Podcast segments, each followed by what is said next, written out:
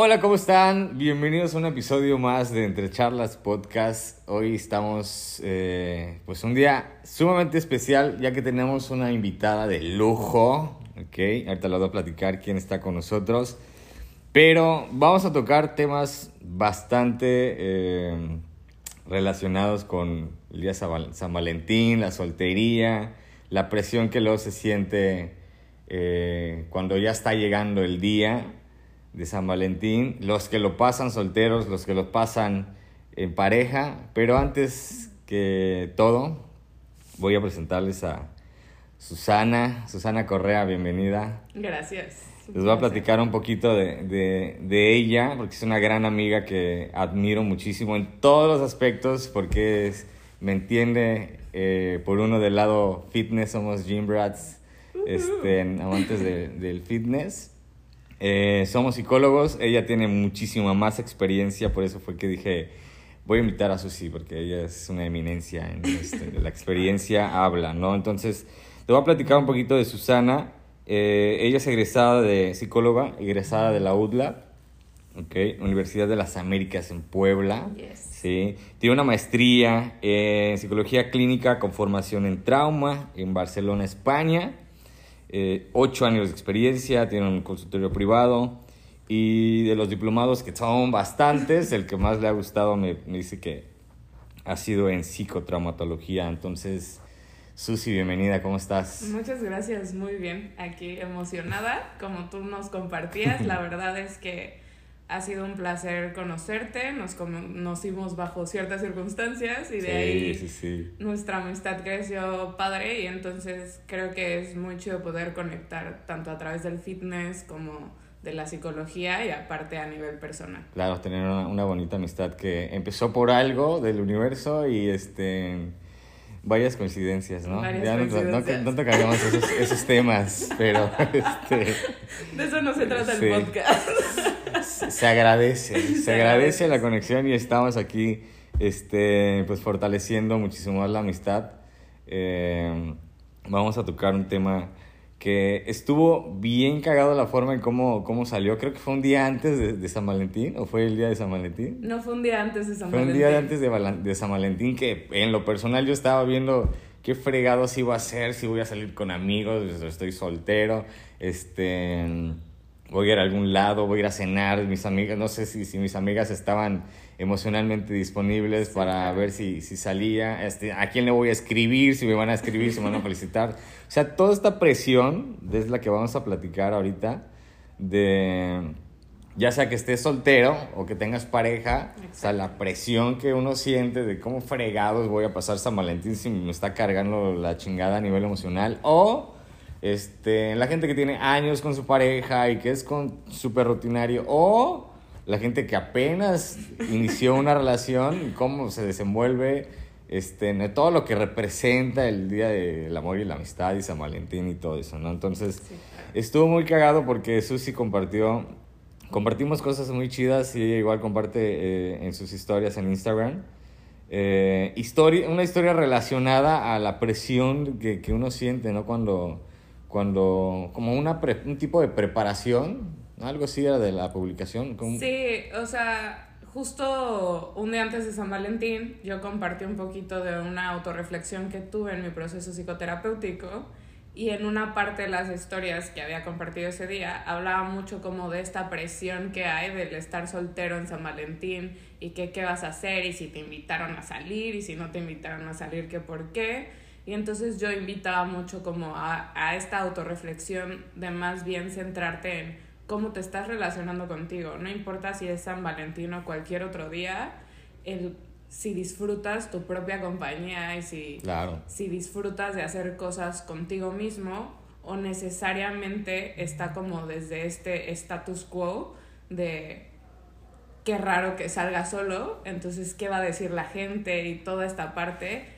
que entiendo que para muchos puede llegar a ser todo un reto, ¿no? Desde esta presión social como desde temas de ansiedad, etcétera, pero que es muy bonito cuando te das cuenta que ya puedes disfrutar de tu solitud y no te sientes solo. Así, al contrario, por ejemplo, a mí me pasa muy seguido que luego estoy ya sea manejando, que voy a algún lugar y digo, este, pues me caigo a todo dar, ¿no? Claro, Qué- claro. Qué cool compañía. Y entonces me la paso Sí, muy chido conmigo. No sé si a ti también te pasa. Sí, totalmente. Y justamente me pasó ese día que sí sentía yo esa presión de qué fregados voy a hacer el 14 de febrero. O sea, estaba como una, una pues una, pues no paradoja, pero sí en una eh, disyuntiva de esa forma, es que, que voy a hacer, ¿no? Perdón. Y este, y fue un día muy amoroso, o sea, no necesariamente por, porque era el día del amor y la amistad, pero yo me estaba sintiendo como una persona muy amorosa. Dije, pues terminé una relación como a principios de enero y era de que todos me preguntaban, pero ¿estás bien? Este, sí, eh, este claro. necesitas así como como si como si yo como si yo fuese una como si yo fuese una víctima, ¿no? Como si me hubiese pasado algo muy malo y y al inicio sí como que así como que ah, o sea, qué hueva estar explicando y yo llegué a sentirme un poquito culpable de decir no mames, güey, me siento, me siento súper bien, me siento Claro. como, como con más... am- Y, y- y era la interacción que tenía con la gente de que me siento lleno de amor, ¿sabes? No de, que, de que se fue mi pareja y se llevó una parte de mi amor. O sea, güey, yo estaba totalmente completo. Entonces yo desperté ese 14 de febrero bastante bien, súper, sin ninguna presión, porque el día, el día antes fue que dije, no, y tu, tu publicación me sirvió para hacer ese análisis. Y dije, a la chingada lo que tenga que ser, ¿no? Entonces, Sí. pero sí me despertó, me desperté con mucha gratitud, con mucho amor, me fui, me hice mi cafecito, este, me fui al gimnasio, terminé el gimnasio, me cociné, o sea, comí rico, o sea, cosas de que casi es un día normal para mí, Sí, es un día normal. para mí, pero yo sí sentía que, que, eh, que estaba lleno de amor, ¿no? Entonces después me fui a correr, Ajá. y después de ir a correr fue que dije, pues es temprano, mm, pues me voy a ir al cine, ¿no? Entonces me fui al cine, o sea, yo solo me fui al cine a ver Perfect Dates.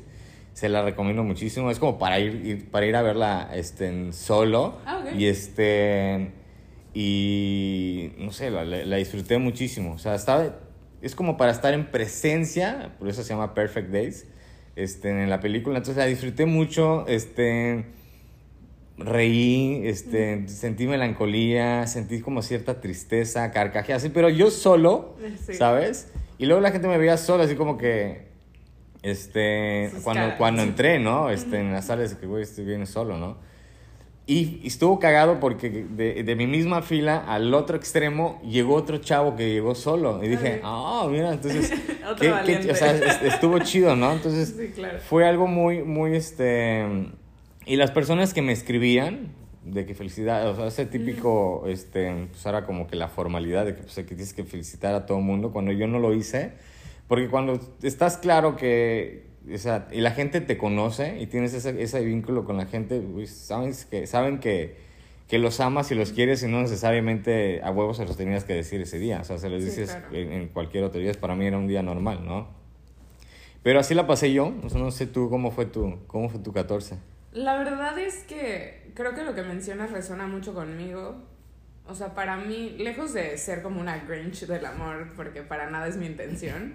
O sea, sí fue un día más, pero a mí me gusta como intencionar mucho mis días. Yo disfruto muchísimo de la mañana en mi silencio, hacerme sí, mi sí, sí. matcha y mi desayunito. Entonces fue un día como de mucha conexión conmigo, este, haciendo lo que más amo, que es acompañar personas. Entonces di terapia, que me pareció algo muy curioso porque una persona que conozco me preguntó que si iba a trabajar ese día y este le dije sí claro tengo consultas y Claro. entonces como que tuvo una expresión de quién agenda su cita en 14 de febrero no y, Es un apapacho dije- para uno mismo, güey, qué Exacto, es pedo. como un apapacho y aparte es autocuidado, como por qué ese día lo vas a destinar como a otras cosas y para ti es algo importante, ¿no? Claro. Entonces le dije, bueno, cada quien decide qué hacer con sus días, lo que quiere y Claro. Bueno, entonces trabajé, fui al gym y también fue algo muy bonito porque, una, disfruto mucho de ir al gym y me gusta mucho entrenar sola, pero en esa solitud pues también compartes el espacio con personas y conforme la cotidianidad pues van haciendo amistades. Claro. Y algo que me pareció un detalle súper lindo, y la verdad es que lo aprecié muchísimo, es que uno de mis amigos, de mis gym bros de esa hora, llegó como con flores para todas Ah, las que estamos chingón, ahí, qué ¿no? chingón. Entonces fue como un súper detalle y justamente es otra vez esta reflexión de siempre va a haber gente a tu alrededor que te quiere y te valora por quien eres. No necesitas a fuerza tener una pareja para sentirte apreciado y no nada más en San Valentín, ¿no? Claro. Que entiendo esta parte que es el Día del Amor y la Amistad y creo que también, por ejemplo, yo suelo abrumarme mucho a nivel social, entonces creo que también esta idea de tengo que mandar cierta cantidad de mensajes Claro. para recordarle a mis amigos que los quiero cuando la verdad yo sí soy súper cursi y Sí. te consta. Sí. Entonces constantemente si me acuerdo de ti te escribo y te digo te quiero un buen Sí. y vi esta publicación y me acordé de ti y me gusta mucho celebrar los logros de mis amigos. Entonces no necesito de un día en específico Totalmente. para hacerlo saber. Que, a ver, tampoco me malentiendan, si alguien le da mucha importancia Claro. al día, también es súper válido. Únicamente lo único que sugiero es que comuniques que para ti es importante, porque muchas veces asumimos que el otro va a adivinar que para mí es importante por X o Y y las personas así no funcionamos. Sí. Entonces, si para ti es muy importante y quieres que tus amigos o tu pareja lo consideren y lo tengan en cuenta, comunícalo siempre. Justamente me, me, me estuve platicando con una amiga, este, se acercaba su cumpleaños y pues también era el, este, días después era el de San Valentín, ¿no? Y, es, y ella me dijo que se sentía abrumada porque pues ella hace ciertas cosas por sus amigos, porque pues a ella le nace, ¿sabes? A mí es súper cursi, súper amorosa, súper detallista, de que te organiza este, en un picnic en la playa, en el atardecer, aunque sea su amiga, ¿sabes? Entonces me dijo, es que me gustaría que, que la gente hiciera lo mismo por mí. Y le, y le dije, pues es que pues no, no siempre funciona, se funciona de la misma forma. Hay gente que comunica su forma de, o sea, su amor de otra, de otra, de otra forma, ¿no? Sí, claro.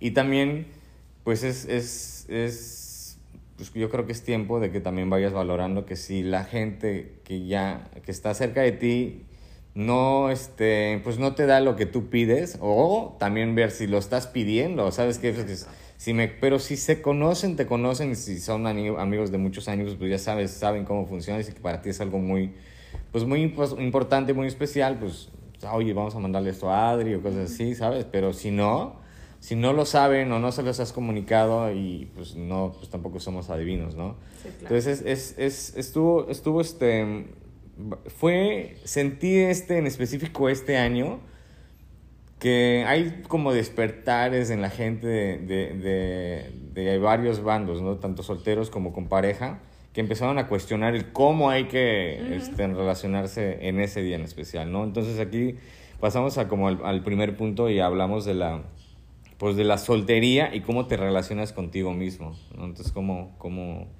¿qué opinas de esto?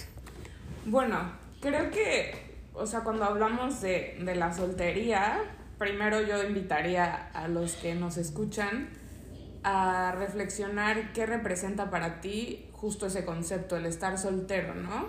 Porque hay gente que lo vive como este lapso de como crisis en lo que consigue a alguien más. Claro. Y hay gente que realmente, ya sea por su proceso interno o por cómo lo ha vivido en su vida, se detiene a apreciar justo esos espacios de estar contigo y qué aprendiste de la relación en la que saliste, ¿no? Este, entonces, creo que partiendo de ahí es una también empezar a deconstruir un poquito como el concepto que tenemos de soltería, porque algo que he visto tanto a nivel profesional como a nivel personal es que a nivel social hay una presión cuando estás soltero del casi casi el pobrecito, ¿no? Claro. De que, pero ¿cuánto tiempo llevas soltero, Sí. no?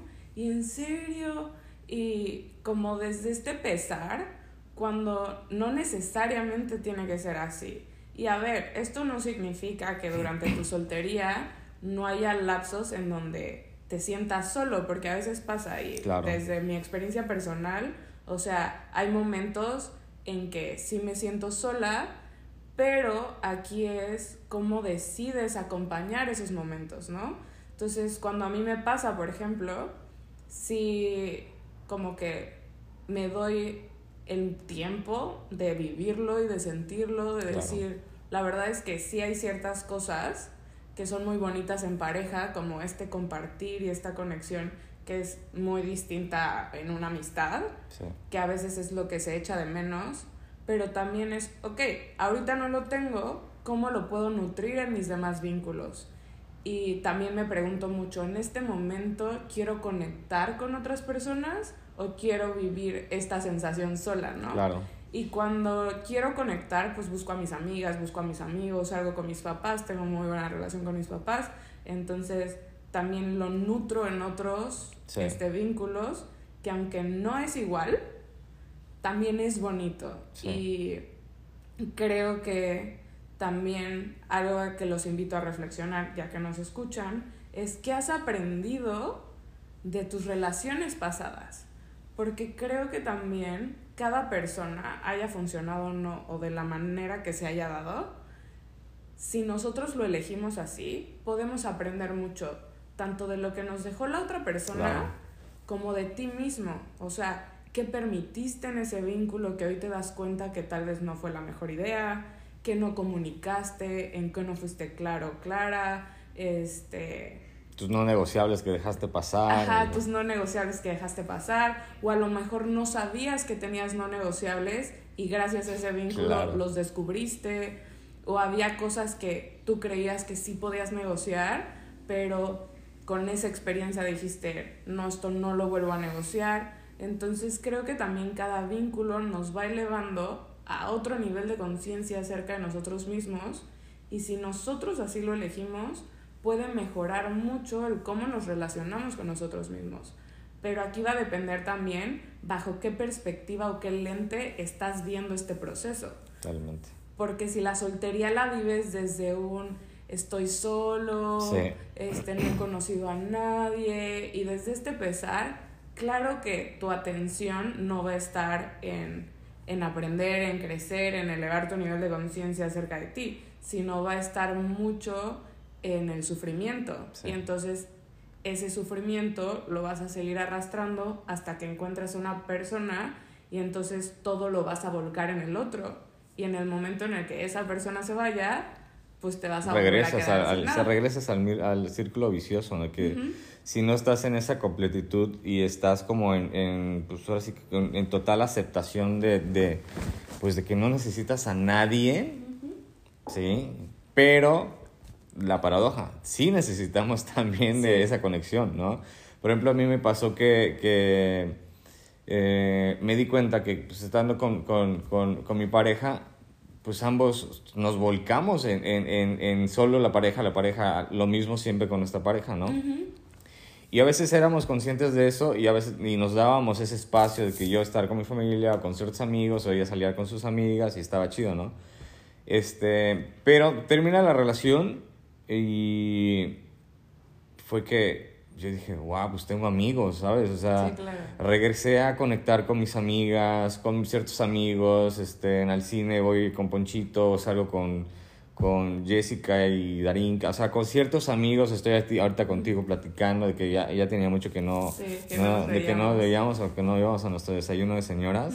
este, pero este, y es lo donde yo me estoy dando cuenta, o sea, de que eran mis no negociables era yo de, no dejar de conectar con, con, la gente que amo, ¿sabes? Como tu individualidad. En mi individualidad, ¿no? A pesar de que sí disfruto mucho, o sea, soy muy, a veces puedo llegar a ser muy ermitaño porque pues, sí, luego me vuelco a ser pinche monje tibetano y meditar y escribir y siempre estar en mi casa. Pero también tengo el otro extremo de que me gusta hacer deporte, me gusta salir de fiesta, me gusta, este, yo soy mucho de, de no, no, no, me gusta ligar en texto ni en redes sociales, yo soy de, de, contacto con personas, ¿sabes? Entonces, eh, ahorita estoy como que volviendo a reconectar con gente y sí hubo como, sí hubo como un proceso de, pues sí, como de duelo, Pero más que de duelo fue un proceso de aceptación, porque yo siempre lo he dicho, sufrir es no aceptar. Sin, cuando, cuando no te das ese tiempo, ese espacio para aceptar la realidad de lo que está sucediendo, no, la no, no desde otra perspectiva, sino que la realidad es, estás soltero, se terminaron los acuerdos con tu pareja, sea lo que sea, y ahora sí que me permití esa, ese, pues lo que se siente en esa aceptación, ¿sabes? Sentir aceptación, sí hubieron momentos de bajón y de tristeza, melancolía, pero en el fondo yo me sentía completo, me sentía pleno. Yo creo que ahí está la clave. O sea, yo me sentía pleno, ¿sabes? Entonces pude permitirme sentir tristeza, este, hacer bolita y este, estar en mi cama sin salir, creo, un solo día.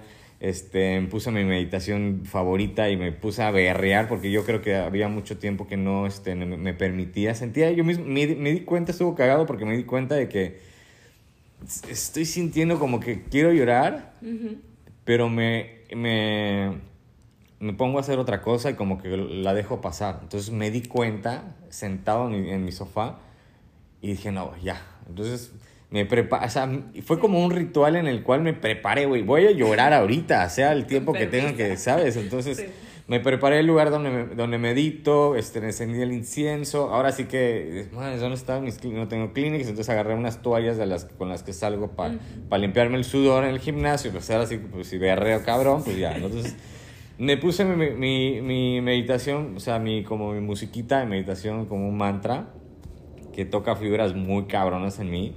Y entonces fue que, y me solté a llorar y dije, pues con mucho amor, no era de sufrimiento, no, era como una total aceptación y soltura, que es muy diferente.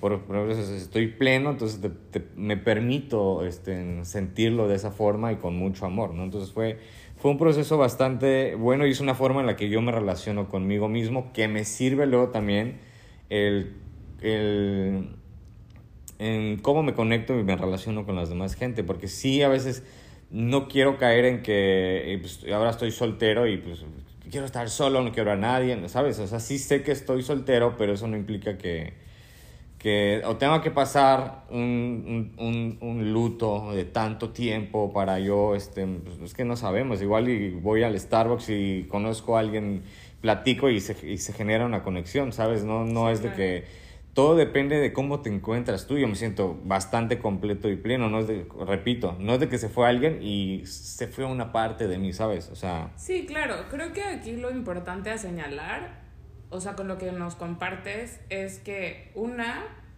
es importante ver desde dónde estás vinculando con los demás, ¿no? Exactamente. Si estás tratando de, de llenar un vacío de no puedo con esto, no quiero estar solo y, y a ver a quién elijo, porque pues con sed cualquier tipo de agua te la quita, ¿verdad? Pero no siempre es la que tú quieres. O cuando vas al súper eh, con hambre, agarras cualquier pendejada, ¿no? Sí, mejor. Sí, totalmente. Agarras cualquier cosa y, y ni siquiera es compatible contigo, totalmente, Sí. Entonces, cuando te conoces y a mí me gusta mucho que te vulneres y más en estos espacios y más siendo hombre porque sé que hay todo un tabú en la vulnerabilidad del hombre, así que gracias por compartirlo así. O sea, esta parte que tú decías del duelo, creo que cada quien lo vive distinto y creo que también influye mucho cómo se da la ruptura, porque cada ruptura en cada relación es totalmente distinta, algo que te reconozco mucho de de tu ruptura reciente es que creo que ambos lo hicieron desde mucho amor y mucha conciencia y con mucho respeto. Entonces creo que eso también ayuda a trascender. Lo que sí quiero añadir es que el dolor es inevitable. Claro. O sea, va a doler. ¿Por qué? Porque hay una rutina, porque también habían sueños y expectativas que al final pues se quedan, o sea, ya, no, ya no van a ser, pero eso no significa que nos tengamos que tirar a la desgracia y aquí volvemos a lo mismo de la percepción, ¿no? ¿Qué historia te estás contando de lo que pasó que no te permite avanzar? Entonces, a veces, pues nuestra mente nos juega chueco. ¿Por qué? Porque quieras o no, somos neuroquímica. Entonces, a nuestro cerebro le encanta la serotonina, la dopamina, la oxitocina, que eso nos lo da el estar en pareja. Entonces, cuando terminamos con alguien con quien también tu cerebro está acostumbrado a recibir ciertos estímulos de el mensajito en la mañana y tal, lo que quiere es volver a recuperar como esa sensación, o sea, ese estímulo que producía esas químicas en tu cerebro. cerebral, sí. Que le llamamos, o sea, cuando hay ruptura le llamamos síndrome de abstinencia porque literal pasas por un periodo de abstinencia en donde estás esperando el mensaje pero no regresa, entonces tu cerebro entra en este estado de alerta de qué está pasando, peligro, ¿no? Pero al final el poderte acompañar con amabilidad, el permitirte llorar, reír, conectar, el quiero estar solo en este momento o quiero buscar a mis amigos, ¿no? Este, todo eso va ayudando a que el duelo también se vuelva más llevadero y al final pues no es como que se te vaya a olvidar la existencia de la persona, creo que cada persona va a tener un lugar especial en nuestra vida siempre pero es simplemente cómo vas acomodando tu vida nuevamente sin la persona. Claro. Y ayer, ayer estaba platicando con una amiga de... Eh, estaba platicando ciertas cosas y al final fue que me dijo, no, pues es que, que vi a esta persona y este... Y pues o sea, o sea, después de ver a esta persona que es su expareja, llegó a su casa y le dio un bajón. Y, y me, ella me dice, no, pues es que como que sentí que lo extrañaba. Y le dije, o sea, si haces conciencia de, de, todo lo, lo, pues ahora sí que pues, no terminó bien el asunto, o sea, que sí le hizo daño a esta persona. O sea, no extrañas a la persona, extrañas la química cerebral o todo esto, esta, el, extrañas el vínculo o la, conexión, la sensación que tenías con esa persona, que la puedes tener con otra persona, ¿no? Pero así que digas, conscientemente empiezas a analizar y dices, no, pues no regresaría por todo lo que me hizo, pero es química cerebral. no extrañas a la persona, extrañas lo que sentías con esa persona, ¿no? Entonces, es, es, extraño, ¿no? Pero... Y pequeño paréntesis, para todos los que les interese como saber más acerca del amor y el desamor en torno al cerebro, hay un libro muy bueno del doctor Eduardo Calixto, mm. Este, que se llama Amor y desamor en el cerebro, y da una explicación. Eso es muy fácil de leer y es muy entendible para todo público este, en donde te plantea como varios escenarios de distinto, distinto tipo de vínculos, no es nada más de pareja, o sea, incluye muchos aspectos, en donde habla de Chuchita y Perenganito y entonces te explica cuál fue la situación y después qué pasó en su cerebro, ¿no? Claro. Y quien sea que esté pasando como por un duelo o quiera saber más del tema, lo puede leer y les va a ayudar a entender mejor qué pasa en ustedes mismos en relación a cómo vinculamos. Sí. Paréntesis. Sí, porque yo, este, a mí, o sea, yo sí este, había como leído lo que pasa y he tenido mucha preparación tanto en temas de muerte, tanto en temas de, de duelos o separaciones, rompimientos, precisamente para no, pues eh, años anteriores sufrí demasiado, entonces eh, yo, yo como que Mm, cambié ese paradigma y entendí que, pues sí, sufrir es no aceptar. Y obviamente es donde entra la parte de, pues el, el dolor es inevitable. Entonces, con toda conciencia y sentirme pleno, pues yo me, me, permito sentir ese dolor y expresarlo escribiendo, meditando, o sea, hablándolo con gente, con mi terapeuta, ¿sabes? Pero yo me lo, me lo permito sentir, ¿no? Pero ya no sufro, o sea, ya no de que, ay, voy a estar mucho tiempo sufriendo, o sea, yo siento la, en presencia el dolor con toda la aceptación y ya no tengo que estar sufriendo. Entonces, la mayoría de la gente que creo que se queda mucho tiempo ahí eh, es porque no acepta lo que realmente es. Entonces, se, queda, se queda en el sufrimiento, o sea, porque puedes sentir el dolor, lo puedes sentir, puedes llorar, puedes lo que quieras, ¿no? Pero sí, se queda. Siento yo que, que si la mayoría de la gente aceptáramos la realidad, sería un poquito más llevadero entender, y justamente con lo que dices del libro, entender qué es lo que pasa en el cerebro, ¿no? Para... Sí, claro. Y también conocer tu historia. Porque a veces las rupturas remueven en nosotros temas de, ya sea de nuestra infancia, adolescencia, o sea, temas que nos marcaron que lo volvemos a vivir y acuérdense que nuestro cerebro este, no conoce temporalidad en cuestión emocional, o sea, hay cosas que se viven como si las estuvieses viviendo en su momento.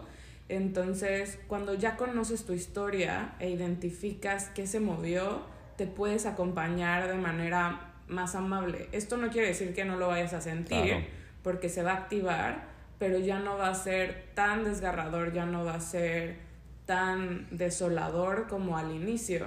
Entonces, muchas veces, aparte de la aceptación del momento, también es que se movió en ti que a lo mejor no has descubierto de tu historia. Entonces es un tema súper complejo, pero los invito a, hacer este... ¿El libro cómo se llama? El libro se llama El amor y desamor en el cerebro del doctor Eduardo Calixto. Uh, se escucha bastante bueno. Creo que lo voy a poner en mi, en mi lista a, próximos a leer. ¿eh? Está muy bueno. Y de aquí vamos al, al, siguiente punto para no extendernos en el, en el tema. sí. Este, ahora sí que platicar en específico la presión social de estar soltero en un 14 de febrero, ¿no? Y también eh, la presión que uno siente en pareja, ¿no? Para la gente que ya tiene bastante tiempo con su pareja o los que apenas están en el enamoramiento, ¿no? Es hermoso, a mí me encanta. Esa etapa inicial es preciosa. claro. Química cerebral pura. Sí, no, aparte, o sea, como que no sé, me, me posiciono en ese lugar y creo que cuando estás en el inicio de, de conectar con alguien y ya sea ligando ya en una relación los primeros meses, todo es esta euforia increíble en donde, no sé, tienes como estos detallazos y quieres estar todo el tiempo con la persona, que la verdad es bonito, o sea, si lo vemos es bonito y se, se valora, pero también conforme va pasando el tiempo y los años, es que el año pasado le di este regalo, ahora este año, ¿qué le tengo que dar? O algo mejor, o... O algo mejor, o shalala, ¿no? Entonces, justamente estábamos hablando de esto, en donde sí creo que hay una presión social, tanto hacia los solteros de nadie te invitó a salir, ¿qué vas a hacer? etcétera, como de los que están en pareja de el ramo buchón, ¿no? Y que si la alhaja o no, o qué tanto tienes que invertir. Yo creo que, por ejemplo, si están en pareja, sí sería importante como tener esta conversación incómoda de cuáles son las expectativas de cada uno en relación a este tipo de eventos, ¿no? Porque a lo mejor para uno es más importante que para el otro, a lo mejor a los dos les da igual y prefieren celebrarlo otro día. Claro. Entonces, el tener claridad en tu vínculo de qué espera mi pareja en este día y qué espero yo en este día y comunicarlo, lleva a que la relación también se sienta más ligera en este tipo de eventos, porque sí veo a todo el mundo como súper estresado de qué voy a regalar, este, qué le voy a decir, de ahorita estoy súper apretada financieramente, pero como no le voy a dar algo. O también, que esta parte te decía del preguntarse, bueno, ok, sí, tiro la casa por la ventana el 14 de febrero, pero los demás días, ¿cómo nutres tu relación? O sea, realmente te sientas a conectar con tu pareja, le preguntas cómo está su día, cómo se siente, este, cuáles son sus sueños, si tiene algún miedo, cómo gestionan, o sea, y viceversa, tú que necesitas también a nivel emocional de tu pareja, se lo comunicas, porque creo que también con la rutina a veces caemos en este de estamos en la misma casa pero ya no conectamos. Cada quien está en su celular o en la tele o en sus libros pero ya no hay un interés genuino. Claro. pero el 14 de febrero sí uh, sí o, o, o, se vuelve tan mecánico el asunto que por eso precisamente luego es, es una presión ¿no? cuando tienes pareja porque discutieron anoche pero pues como ya es 14 de febrero o sea como que como un es como un espejismo, caer en un espejismo de que toda la semana estuvieron discutiendo, está la chingada la vibra en la casa, y, o sea, de que se hablan, o sea, mínimo, mínimo contacto, y este, pero pues ya, o sea, ya llegó 14 de febrero, entonces haces todo, que si el mariachi, que si las flores, eh, pétalos de rosa en la cama, o sea, y, y haz de cuenta como si hubieses tapado todo, como el, el, sol con un dedo de todo lo que, toda la problemática que había atrás, ¿no? Y por ser un día especial, pues al día siguiente vuelven a traer los problemas porque no se supieron, no, no sabían en qué punto están, ¿sabes? Exacto, no hay una resolución del conflicto tal cual.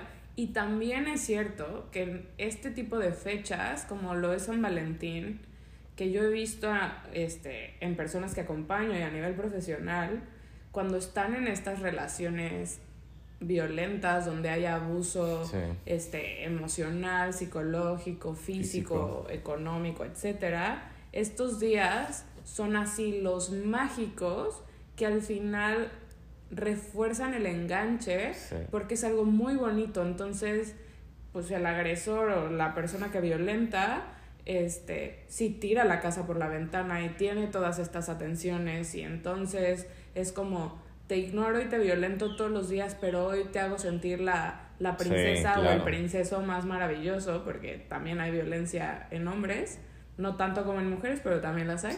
Este, entonces te hago sentir tan especial que después se vuelve como mi moneda de cambio para esos días malos, muy, muy malos, que dicen, bueno, pero es que en San Valentín yo hice tal cosa y yo, shalala, ¿no? Entonces aquí también los invito a reflexionar. San Valentín también, cómo se usa en la relación. O sea, si es una moneda de cambio también como para tapar, como tú decías, el sol con un dedo de la violencia que vives todos los días, pero ese día te hizo sentir especial, entonces tú crees que va a cambiar. Sí. O entras en conformismo de que, ay, pues es que tus amigas, güey, pues ¿cómo puede ser que, perdón, que en San Valentín le hayas perdonado si te gritó un día antes, te levantó la mano? Sí, pero pues es que, pues no es que le diga que, o sea, es como esa de que pues no sabes lo que vales y te haces chiquito y aguantas y soportas con la esperanza, como tú dices, de que pues, mañana va a cambiar, ¿sabes? Sí, sí, total. Y creo que también esto es muy influido por, o sea, a nivel sociocultural, desde como mujeres también nos meten mucho este chip de tú vas a cambiar con tu amor al hombre, ¿no? Y la realidad es que no, o sea, algo que yo le comparto mucho a mis pacientes es que nadie cambia por nadie, o sea, si uno que va por decisión propia al psicólogo también es muy difícil a veces hacer estas modificaciones de conducta, este darte cuenta, es cansado, a veces es muy confrontativo e incómodo, una persona no va a cambiar nada más porque tú se lo pidas, solo porque sí. O sea, cada persona cambia de acuerdo a sí mismo y si quiere cambiar y si su forma de actuar incomoda. Entonces, yo sí los invito mucho a reflexionar cómo están vinculando, cómo es su relación de pareja y regresando un poquito al tema para no desviarnos. O sea, desde toda esta presión social que hay de qué regalos y qué deben de hacer, honestamente como soltera en estas fechas es también un reto porque todo está lleno. Entonces, claro. si también quieres tener una atención contigo mismo de irte a un restaurante o lo que sea, tampoco puedes porque ya todo está lleno. O sea, es inconcebible. Entonces, aquí más bien es tú qué quieres, tanto en tu relación, o sea, para los que estén en pareja y en estas fechas como especiales como lo es San Valentín, y el hablarlo claramente con tu pareja porque nadie nos enseña a comunicarnos. Y este y lo podemos ver en estas frases que escuchamos todos los días de si te lo tengo que pedir, entonces ya no lo quiero. Pero tenemos que entender algo. Esta parte del sentido común, que es muy usado también, el sentido común es el menos común de los sentidos. Porque cada persona crea creencias, conceptos, hábitos, formas de amar, de demostrar amor, de acuerdo a sus experiencias de vida, de acuerdo a lo que funciona para la persona. Entonces, asumir que el otro va a llenar eso que yo espero solamente porque debería de ser así, al final de cuentas es como desde este amor muy inmaduro y también muy infantil, porque no necesariamente, o sea, es muy importante el identificar cuáles son tus necesidades, el poderlas comunicar, que claro que es súper incómodo, porque también es vulnerarte y ponerte en la posición de que la persona te puede llegar a decir que, no, Claro. Pero creo que también lo bonito de estar en una relación de pareja sana es que ambos pueden sostener los nos del otro, ¿no? Y también ahí te das cuenta qué tan compatibles son. Porque a lo mejor supongamos que a ti te encantan que el ramo buchón y este el mariachi y todo que está bien y es válido, pero a lo mejor tu pareja te dice, "¿Sabes qué? Yo no te lo puedo dar, yo no soy así, me incomoda, yo te lo puedo demostrar desde esta otra manera, ¿no?" Y entonces la responsabilidad recae en ti de decidir si tú puedes aceptar a tu pareja así como es, sin el ramo mucho ni eso, aunque para ti es importante, porque transgrede un límite. Claro. O si para ti es un no negociable de yo no quiero vincularme con una pareja que no me dé mi ramo buchón, claro. que también es válido, entonces tal vez no es la pareja para ti y está bien. Y no esperar a que cambie. Y no esperar a que cambie porque probablemente no lo vaya a hacer. No lo vaya a hacer. Sí, y aquí es donde eh, el tema de, de, externar qué es lo que quieres, o sea, cuáles son tus necesidades y entender que el otro, o sea, estar abierto a que el otro te puede decir que no, ¿sabes? La verdad es que yo no soy la persona que, te lo puede dar. O, o sea, si, te dice que no, o sea, que, que, es ahí donde viene la libertad, saber decir no. Sí, claro. Pero ya vas a entender que sus sís son totalmente genuinos y conectas bien cañón. Pero es donde aquí falla la mayoría de la gente. O sea, piensa que por, por pedir lo que yo necesito, la otra persona pues piensa que la voy a estar manipulando, chantajeando, quiero controlarla, ¿sabes? quiero, que, quiero que hagas lo que yo quiero. Pues no, o sea, yo te estoy diciendo qué es lo que necesito y tú quiero que me, que me compartas qué es lo que necesitas y ver desde ahí qué, qué podemos ceder, qué podemos este, negociar y desde ahí avanzar. Y a veces eh, la dinámica cambia por completo, porque no somos adivinos y mujeres tampoco, ¿sabes? Entonces, esta, este, esta frase de que si te lo tengo que pedir, ya, no, lo quiero, pues, o sea, güey, qué pedo. Sí, y, suele ser muy común, y creo que es muy importante lo que acabas de, de decir, porque creo que a veces nos sentimos insatisfechos en nuestros vínculos, ya sea de pareja o de amistad también, porque nos cuesta comunicar eso que necesitamos. Y aquí también me gustaría añadir que no porque comuniques una necesidad se vuelve una regla, no te lo tienen que dar. Al final la otra persona tiene también su parte de libertad de decir si quiere, no quiere, puede, no puede, o si pueden llegar a hacer un acuerdo. Y eso también es lo complejo de relacionarte. Este, y creo que cuando te vives desde, desde tu propia responsabilidad de entender cuáles son tus necesidades, comunicarlas, también comprender las necesidades del otro, este, pues pueden llegar a un punto en común en donde ambos se sientan cómodos y se sientan plenos dando lo que dan, porque creo que muchas veces los acuerdos no se cumplen porque una de las dos partes está dando más de lo que puede o de lo que quiere. con tal de mantener el vínculo. Con tal de mantener el vínculo. Entonces yo los invito también a de repente sentarse con su pareja, hablar de los acuerdos que ya se establecieron, implícitos o explícitos, y hacer un reajuste si es necesario. Porque escuchando a, a Esther Perel, que es una psicóloga que admiro muchísimo, que es especialista en pareja, compartía en una de sus entrevistas que al final tu historia de amor, si la queremos ver así, este, no es como este cuento de hadas que escribiste y ya se quedó así para siempre. Al final, esta historia que vas escribiendo con un otro es modificable y entonces es releerla y es reestructurarla y tachar lo que ya no funciona, que a lo mejor en, su, en un principio funcionó, pero ya no, porque ambos también van madurando y van cambiando y se van conociendo.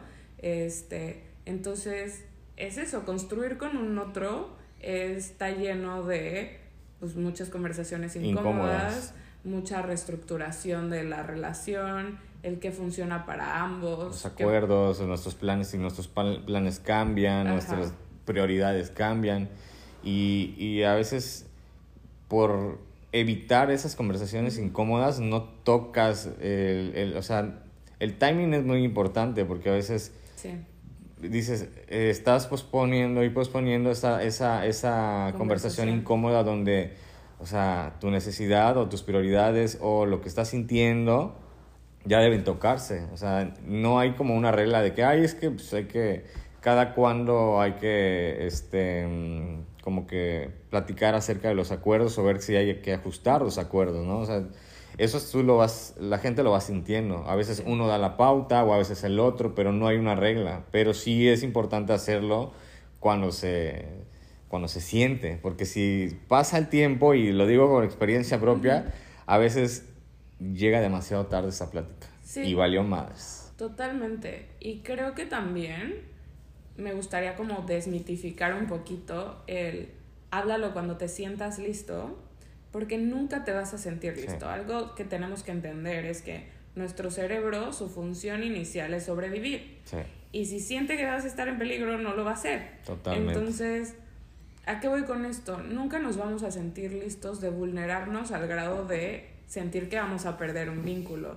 Por eso yo sé que se dice fácil el decir, hablemos conversaciones incómodas, es cero fácil, porque si te pone en una situación donde te sientes expuesto, pero también es, tal vez no puedas confiar al 100% en el otro, de que el otro no se va a ir porque tú no tienes control de lo que el otro haga, pero puedes confiar 100% en ti, de que vas a saber qué hacer en caso de que pase algo que no está dentro de tu control, ¿no? Entonces, te invito a también voltear la atención hacia ti, cómo vas a gestionar tus emociones tú, cuál va a ser tu red de apoyo. Y el también qué tan a salvo te sientes de hablar de ciertos temas con tu pareja, porque eso también creo que nos da una señal de que en qué tipo de relación estoy, ¿no? Si no puedo hablar de, de, mis emociones, de mis necesidades, porque todo es, me quieres chantajear, me quieres manipular, de que eres un intenso, una intensa, una loca, un loco. Entonces, ¿realmente puedo construir en este vínculo? No sé. Y entender, entender ahí este, en un poco cuál, qué tipo de apego, con qué, desde qué tipo de apego me estoy, me estoy vinculando, ¿no? Porque si soy ansioso voy a querer solucionar el problema al instante, pero no entiendes que el otro es evitativo y es el que se toma su tiempo para la conversación. Entonces, sí, entonces ahí es donde se vuelve una persecución, como tú dices, y mucho más incómoda, mucho más dolorosa y pues el chiste aquí yo creo que es entender esa parte y en conjunto crear un apego seguro, porque es como tú dices, este, ¿qué tan seguro me siento de externar en el momento que lo estoy sintiendo eh, y generar esta conversación incómoda, ¿no? Pero sí, es, es, muy, muy complicado, muy complicado, pero eso no significa, o sea, no vamos a venir a hablar de lo que es fácil, o sea, si fuese fácil, todo, verías a todas las parejas súper enamoradas, funcionales y en paz y plenas, viviendo la vida loca, ¿no? Pues cuando no. ¿no? y aquí podemos pasar a, a, a, como que conecta con el siguiente punto, que es el mito de, el famoso mito de necesitar, necesitar estar sano para tener una relación, ¿no? Si es que estás soltero.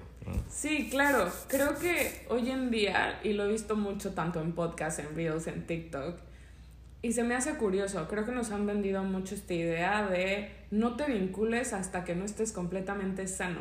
Pero si realmente lo reflexionamos, es ¿qué es estar sano? Claro, ya me vacuné, hombre, cuatro vacunas, cabrón. claro, no, aparte en esta parte del estar sano, creo que algo con lo que se asocia es a no sentir emociones displacenteras, ¿no? Ah, entonces, no que estaba sano porque te enojas, no porque que es impulsivo, porque ah, gritas. porque gritas, este, ya claro, hay de gritos a gritos. Claro, claro. Este, o no que estaba sano porque sientes ansiedad.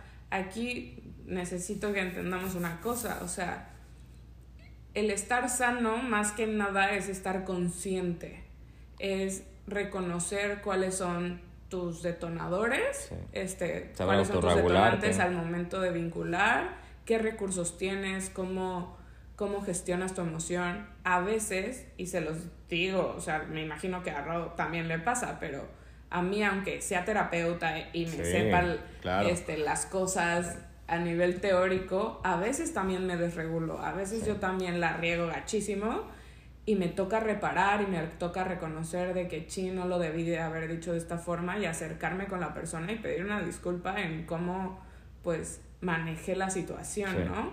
Porque somos humanos y nos vamos a desregular a veces.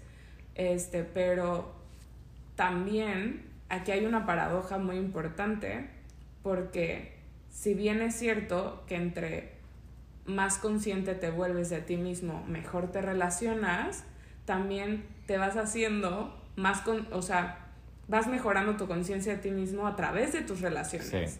O sea, yo Tampoco puede ser un ermitaño, pero, o sea, sí, eh, a, lo, a lo que vas es que puedes tener ese, esa conexión contigo o un vínculo contigo muy, muy sólido este, en solitud pero también es importante vincularse con los demás. Claro. Porque creces de las, dos, de las dos formas. Y aparte somos seres humanos y como seres humanos somos seres sociales. También este, este, esta etiqueta del no necesitas de nadie es bullshit porque al final sí, sí tenemos necesidades que no podemos cubrir nosotros mismos. O sea, sí te puedes dar un autoabrazo tú y se siente bonito, pero no es lo mismo que una persona que quieres y te importe llegue y te abrace, ¿no? Claro. Este, o que alguien más te escuche, no es lo mismo escucharte tú solito a que alguien más. Entonces, pueden coexistir ambas cosas. Y también a lo que me refería es que vamos creciendo también a raíz de nuestras relaciones. Yo los invito a ver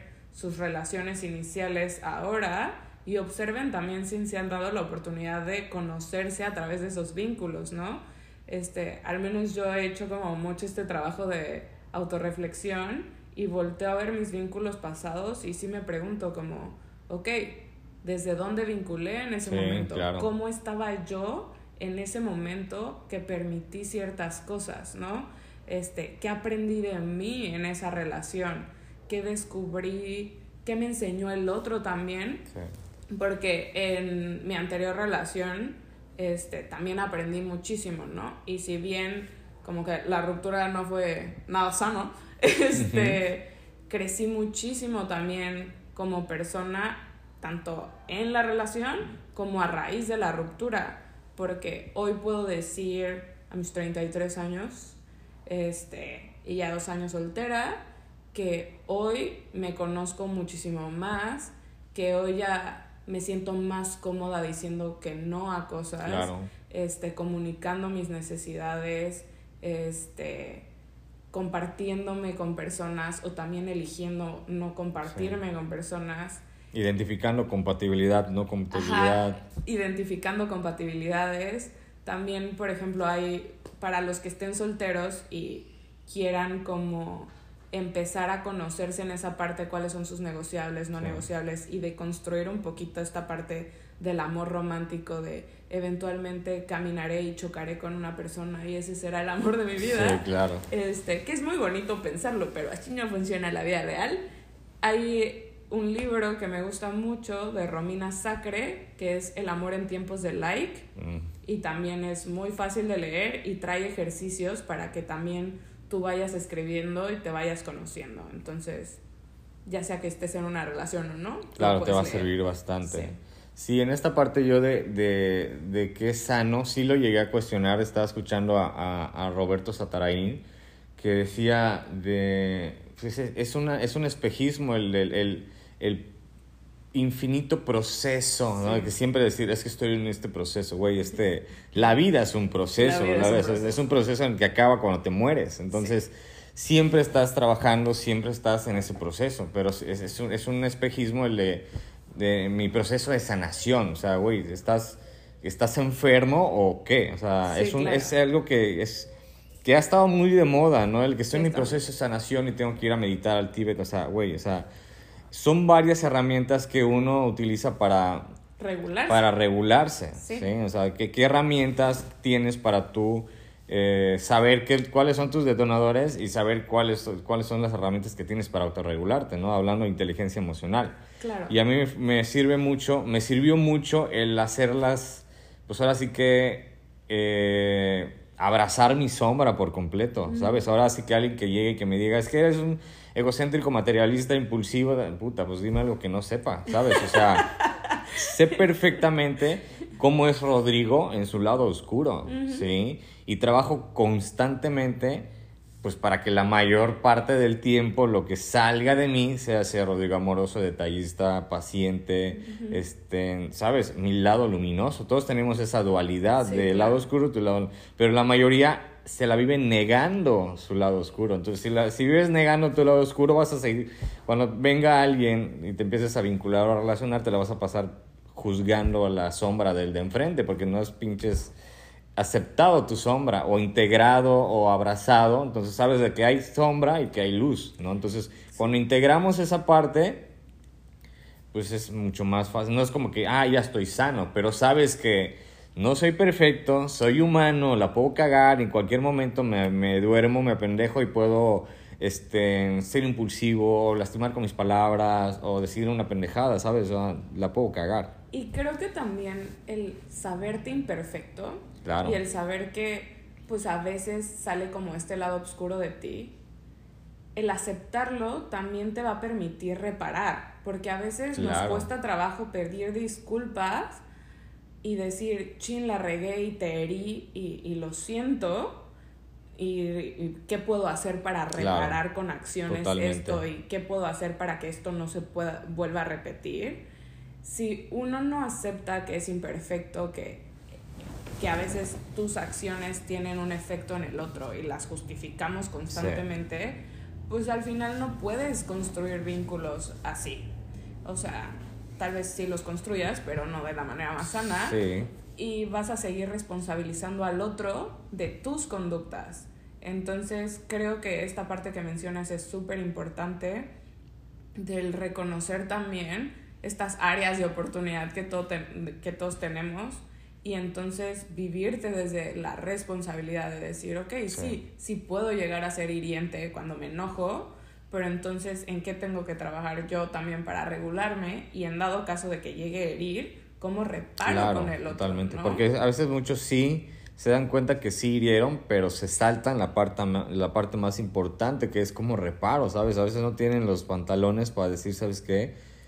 Baby, perdóname, lo siento, no, no haber dicho esto, este, ¿sabes? O sea, pedir disculpas, pero es eso te genera una conciencia mucho mayor porque... Del impacto. del impacto, claro, porque luego después ya tú mismo te cachas cuando vas, cuando va a salir esa impulsividad dices, mejor ya no lo dices, ya no actúas de la misma forma, ¿sabes? Totalmente. Eso ya es mucho de autoconocimiento, pero... Es, eh, es, es, es complejo. Complejo. Y también reconocer, porque creo que también desde este amor romántico nos venden la idea de que existe la pareja perfecta. Claro. Y no hay pareja perfecta, no vas a encontrar una pareja que te llenen 100% todo.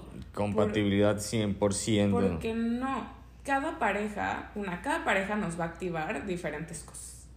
Y dos, cada pareja va a tener situaciones a lidiar. O sea, estos issues con los que tienes que lidiar, aquí es importante también tú reconocer con qué estás dispuesto a lidiar. Porque también es válido decir, con esto yo no puedo lidiar y con esto sí. Y que las personas a tu alrededor te van a decir, ya sea que estás exagerando o que tal vez no es para tanto, pero eso es desde sus lentes, desde tus lentes, por eso también es importante conocerte, es yo sí que puedo manejar. Saber que puedo ceder, sí. Y que no. Y también desde ahí vincularte, porque si ya estás viendo que esa persona este, no te conviene, y por X o por Y. Y aún así uno se vende la fantasía de, bueno, no es lo que quiero, pero tal vez si yo hago, le digo y entonces podría ser y entonces te involucras, va a ser muchísimo más difícil salir de la relación porque ya vas a vincular y cuando a ti te importa a alguien y te importa su familia y te importan muchas cosas, ya no es tan fácil decir, bueno, hasta luego. Por eso hay, hay un consejo que da siempre esta Marian, este, Marian Rojas, que es una psiquiatra española muy conocida, que si pueden leer alguno de sus libros también los recomiendo. Decía, sí es muy padre sentir química con alguien, pero un paso que nos saltamos todos, y digo todos porque a mí también me ha pasado, este, es el preguntarte, ¿esta persona realmente me conviene? ¿Es compatible conmigo en valores, en proyecto de vida? este, realmente me suma como persona o no. Y si tú ya estás viendo como cosas que dices, mm, esto tal vez no, es el momento perfecto para ser retirada porque aún no has desarrollado como este cariño que lo va a hacer aún más difícil. Y todos nos saltamos ese paso, así que se los Sí, a mí me ha pasado, me ha pasado que pues, la experiencia, digo, 37 años, eh, no he tenido muchas relaciones, este, uh, sí he tenido como que, sí he dateado bastante, bueno, no bastante, la verdad. Este, soy, muy malo, ajá, pero esas relaciones significativas han sido muy pocas. Este, pero sí he aprendido a... Bueno, pues una disculpita porque se nos acabó la pila aquí en los micrófonos y creo que quedó inconclusa esa parte, pero estaba platicando de que yo, a pesar de que he tenido ahí muy pocas, eh, pues como que vínculos o relaciones, significativas, eh, ahora sí soy muy consciente de a la hora que estoy saliendo con alguien, que ya no, o sea, me doy cuenta que hay cierta incompatibilidad y no dejo que la idealización me gane y digo, ay, está guapa y este, puede que esto pueda funcionar. No, ahorita digo, ¿sabes qué? Eh, antes de que pase algo más, yo lo comunico, ¿sabes qué? Pues no, y, retiraba. sí. diferentes. Gracias. Gracias por participar. Este, y ahí querías comentar algo de que pues no está, no está mal la otra persona pues, si ah, no es compatible contigo, ¿sabes? Sí, exacto. O sea, algo que quería aclarar, este, porque sé que se me van a atacar algunos y no quiero que se ataquen, es que cuando decimos que esta persona no me conviene o no es compatible conmigo o no es lo que estoy buscando, no nos referimos a que la otra persona esté mal o sea la mala o etcétera. O dañada, defectuosa. no, no tiene que ver con la otra persona. Y eso es algo que también les comparto mucho en consulta y hasta a mis amigas. Claro. Cuando una persona con la que estaba saliendo al final por X o por Y decide ya no salir contigo, muchas veces, una, sí, las, sí los invito a la autorreflexión para ver si a lo mejor estás teniendo ciertos comportamientos de los cuales no te has hecho consciente. Claro. Pero si tú estás muy cómodo con quien eres y la otra persona decide ya no salir contigo, no seguir este, nutriendo el vínculo, muchas veces no tiene que ver contigo, sino tiene que ver con lo que busca la otra persona. Entonces, cuando hablamos acerca de el no me conviene o no es compatible conmigo, no tiene que ver con el otro, no tiene que ver con que el otro es malo, le falta algo, no. Tiene que ver con lo que uno quiere para sí mismo y uno ya identificó que no es negociable. Nada más, o sea, muchas veces los vínculos, y los invito a verlo en sus amistades, porque creo que cuando se habla de la pareja, a veces como recae mucho este peso de la idealización y todo esto, pero hasta en sus vínculos. Hay gente que a lo mejor tus amigos te presentan que te dicen, es súper buena onda, no sé qué, y lo conoces y dices, no, es que no mm. hacemos clic, o sea, su, su, forma de pensar, su forma de actuar, su forma de ser, no es compatible conmigo. Bueno, la pareja pasa lo mismo. A lo mejor la persona que tienes enfrente es increíble como persona, pero para construir una relación, pues no va con lo que para ti es importante para construir una relación. Entonces, solo quería aclarar como esa idea, porque no tiene que ver con el valor de una persona, sino más que nada con la compatibilidad para poder construir pues algo. Exactamente, o sea, no, no dejarse llevar por la idealización porque te gusta mucho, está muy guapa o lo que sea, sí ser muy consciente de qué es lo que tú estás buscando, ¿no? Y aquí es donde, donde eh, me entra un poco el conflicto, de, ese ya será tema de otro podcast, de que no, se, no puedes saber cómo es, la, si te gusta la otra persona, si no, si no, si no hay una, si no sales para conocerla, ¿no? ah, exacto. Porque ayer subí un reel que se volvió un poquito controvertido, este, hablando de que pues no, no porque te diga que me interesas, o sea, ya quiero, ya, ya quiero una relación contigo, ¿sabes? Es que no o sea, me interesa conocerte, no sé si, si vamos a ser compatibles, hablando de este tema de compatibilidad. Si no somos compatibles, no creo que me guste, ¿sabes? O sea, externa, externamente me interesas, tienes cosas físicas que me atraen. Sí. Total. Pero aquí no es de que, como tú lo mencionas, no es de que uno esté mal y otro esté bien, o que soy el Juan Vergas o el perfecto y no, que, o que pido mucho Ajá, ¿sabes? ¿No? O sea, tampoco es de que simplemente no somos compatibles. Y es muy, muy padre eh, esa madurez y esa conciencia de que también respetar a la otra persona de su tiempo, como también respetar mi tiempo. O sea, es que eh, pues no somos compatibles y mejor ahí la, la dejamos, ¿no? Claro, y creo que esto que compartes es súper importante y si alguien no ha visto el reel, váyalo a ver. este, porque algo que yo he aprendido con los años es justamente a vincularme como de manera más madura, porque Claro. yo sí creía, y eso sí lo tengo que decir y exhibirme aquí con ustedes, yo sí creía que el salir con alguien que te gusta, a fuerza tenía que terminar Claro. algo. Y la realidad es que no, o sea, porque hay personas que te atraen un buen, que a lo mejor hay muchísima química, pero que chance solamente es una química para algo casual, Claro. pero que ya que conoces a la persona dices, no, yo no puedo Sí. construir una relación con esto, ¿no? Entonces, esto que mencionas creo que es súper importante, porque claro, el factor atracción, esta química que sientes con alguien es súper importante para salir con alguien. No sales con cualquiera, Sí. nada más porque sí. Pero el darte la oportunidad de conocer a la persona, cuáles son sus valores, cómo se conduce en la vida, de qué manera piensa, cómo se relaciona con su familia, etcétera, etcétera. Este, Se va al gym, si hace ejercicio, si se cuida, etcétera, este, también te va a abrir un preámbulo para ver si realmente quieres construir algo con esa persona Totalmente. o simplemente fue una date. Y Sí. volvemos a lo mismo, no tiene que ver con el otro. Por eso es súper importante que cada uno tenga como claridad en qué es lo que busca. Por ejemplo, hace, hace unas semanas, hablando con un amigo, me preguntaba, bueno, pero es que tú sí quieres salir como para tener una relación. Y justamente yo le decía, a ver, que yo salga con la intención de tener una relación no significa que porque salí contigo la relación la voy a querer contigo. Claro. O sea, mi intención sí es tener una relación de pareja, pero si salgo contigo me la paso padre, pero a lo mejor solamente te veo como amigo claro. no es como, ah, ya salí contigo, entonces me debes mi relación de Sí, pareja. O sea, no.